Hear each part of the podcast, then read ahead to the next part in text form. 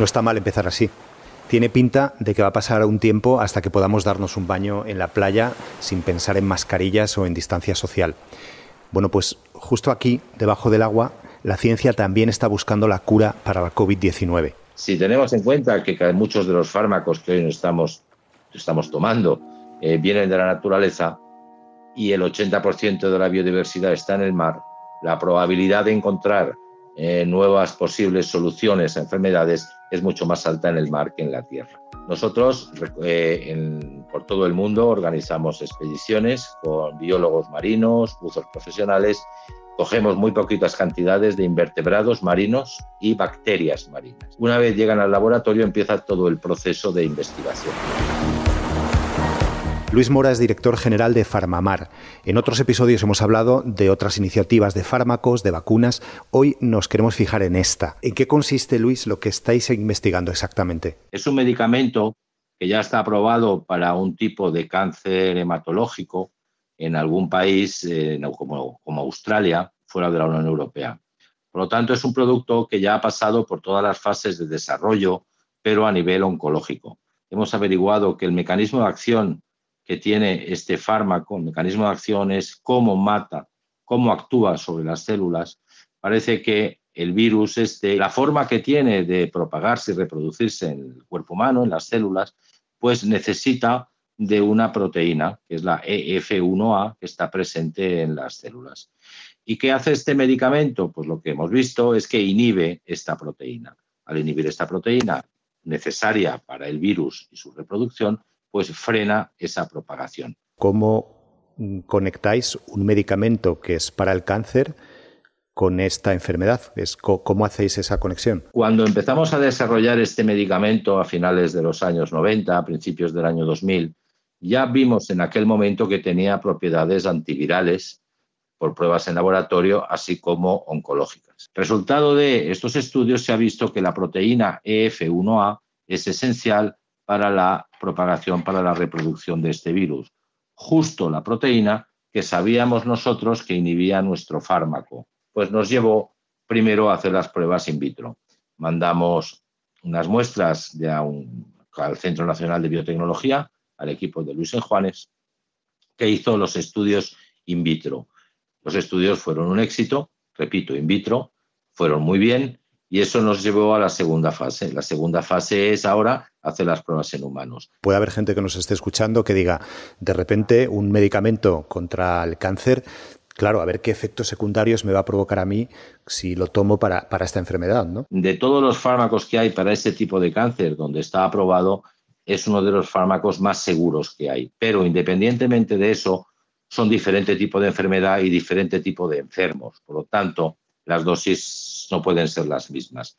Gracias al estudio de Luis Juanes en el Centro Nacional de Biotecnología vimos que con cantidades muy pequeñas del fármaco, pues lograba matar al, virus en las pruebas de, laboratorio.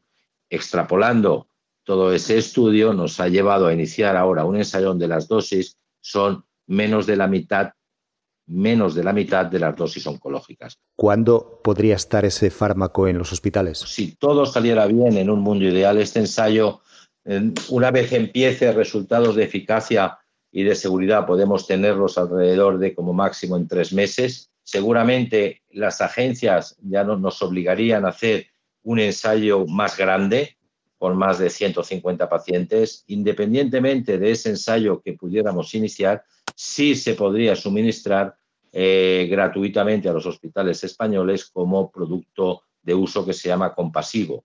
Quiere decir que cuando no hay una alternativa terapéutica, si este fármaco ha demostrado en este primer ensayo su seguridad y su eficacia, sí se podría poner a disposición de los hospitales que así lo, lo, lo requirieran. Si, si, todo sale bien, podría llegar a, a una posible segunda oleada de la pandemia. Para una segunda pandemia que pongamos que fuera para octubre, pues para ese momento nosotros ya tendríamos los datos de este primer ensayo, sabríamos ya si realmente es eficaz y seguro para este tipo de pacientes y ya pues, se podría poner a disposición de los hospitales.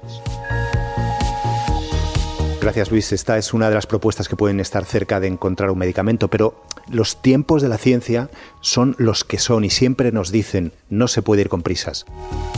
en este momento hay que tener mucha prudencia con todas estas moléculas.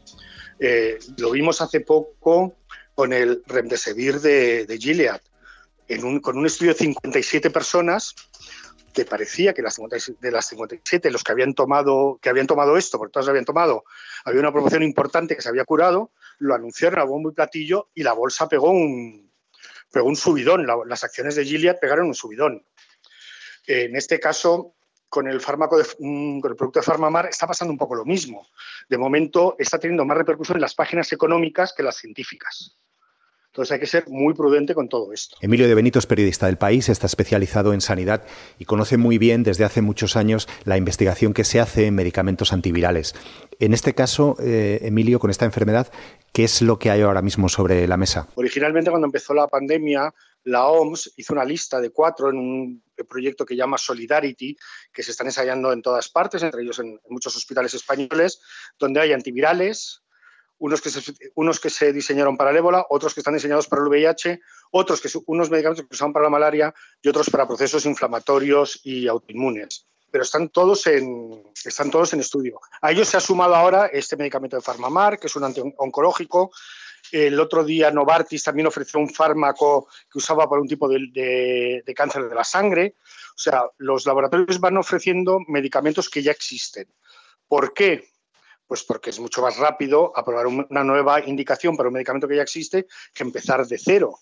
Si tenemos un medicamento que ya se ha aprobado en humanos, se saben las dosis, se sabe qué efectos secundarios tienen, qué daños pueden causar, es mucho más fácil cambiar el uso y utilizarlo para otra cosa porque nos evitamos, nos saltamos fases de la investigación. Pero es tan fácil hacer eso, quiero decir, al final los que no entendemos de, de estas cosas, ¿te parece que cada medicamento es un mundo y que solamente sirve para eso? No, no, no, de hecho, de hecho hay muchos medicamentos que van cambiando de, indicación. Eh, hay fármacos que se utilizan para dormir que originalmente se quisieron sacar para, para, la alergia, por ejemplo. Sabéis muchas veces que los antihistamínicos dan sueño, pues algunos se ha reciclado. Hay fármacos que, que salen para cáncer de mama y luego resulta que funcionan para el cáncer de ovario. O sea, eso se puede hacer y se hace mucho. De hecho, una de las grandes cosas que hay ahora es que normalmente los grandes laboratorios tienen bibliotecas de moléculas que han probado en algún momento y las, y las abren al público, las ponen a disposición de otros investigadores. Claro, la gente no se tira ciegas. Entonces, ¿por qué? Pues porque a lo mejor en algún ensayo han visto que tenía algún efecto de otro tipo o, porque el mecanismo que estamos viendo de cómo actúa el COVID, que todavía no lo tenemos claro, sabemos que funciona la neumonía, pero parece que es una neumonía distinta a otras porque actúa sobre un tipo de células que no es como actúa la, neumonía normal. Ahí, ahí los investigadores van buscando porque es la vía más rápida. Si tuviéramos que esperar a que todo empezara de cero, eh, no llegaríamos nunca, tardaríamos 10 años. Así pues podemos adelantar los primeros ensayos. Y el hecho de que este sea un coronavirus, que ya conocemos otros virus similares, ¿no hace también más sencillo el encontrar el medicamento concreto o, no tiene nada que ver? Pues no de verdad, porque es que a los otros coronavirus no les hemos hecho mucho caso. Es decir, para el SARS sí se probaron cosas y, por ejemplo, la vacuna, una de las vacunas que se está enseñando en España se diseñó para el SARS. Para el coronavirus de Arabia, para el MERS, pues como al final ha afectado a muy poca gente, pues tampoco ha habido un desarrollo ahí tremendo que, que haya hecho. Pero claro, eh, sabemos su secuencia, sabemos el, el mecanismo, sabemos sus proteínas, luego ya tenemos datos pero todavía no estamos llegando a un nivel tan específico. ¿Es eh, factible pensar que con todas las precauciones dentro de unos meses o en otoño existirán fármacos contra esta enfermedad? Eh, probablemente para otoño tendremos fármacos en pruebas masivas en humanos. Como no hay que hacerle el ensayo de seguridad, pues esa parte se podrá agilizar. Y como estamos en un momento de necesidad, pues las agencias que aprueban los nuevos medicamentos y los ensayos eh, van a acelerar todo ese proceso. Y como estamos en un momento de necesidad también, a la gente que esté muy grave y que no tengamos nada que darle, se podrá ensayar con ellos, lo que se llama el uso compasivo. Es decir, va a haber un acceso acelerado a este medicamento. La aprobación oficial, final de todos los medicamentos no va a estar antes de un año, o dos. Pero bueno, estarán disponibles para los casos graves, para, porque serán parte del ensayo. Claro, de hecho ya, ya se está haciendo. Con los cuatro medicamentos que la OMS puso desde el primer momento en la lista, en el proyecto Solidarity, el remdesivir, el ritonavir, la cloroquina o el interferón, ya lo están haciendo los hospitales. Ya cuando llega alguien, Hay grupos que dicen, bueno, pues aparte de tratarle con su, poner su respirador o sus nebulizadores o, sus, o, lo que, o los antiinflamatorios o antibióticos si tiene una infección bacteriana, o lo que sea, le vamos a añadir esto y van viendo a ver si mejora. Y empiezan a salir resultados. Estos resultados lo más que de momento son muy precarios, porque están hechos muy deprisa, normalmente no hay grupo control, todavía no hay nada que se haya publicado así sólido, de peso, de decir esto nos da la pista. Hasta aquí este episodio. Esto es Crónicas de un virus. Soy Carlos de Vega. En los mandos técnicos y mucho más está José Juan Morales. Tenemos un correo electrónico al que nos podéis escribir. Es audio.elpaís.es.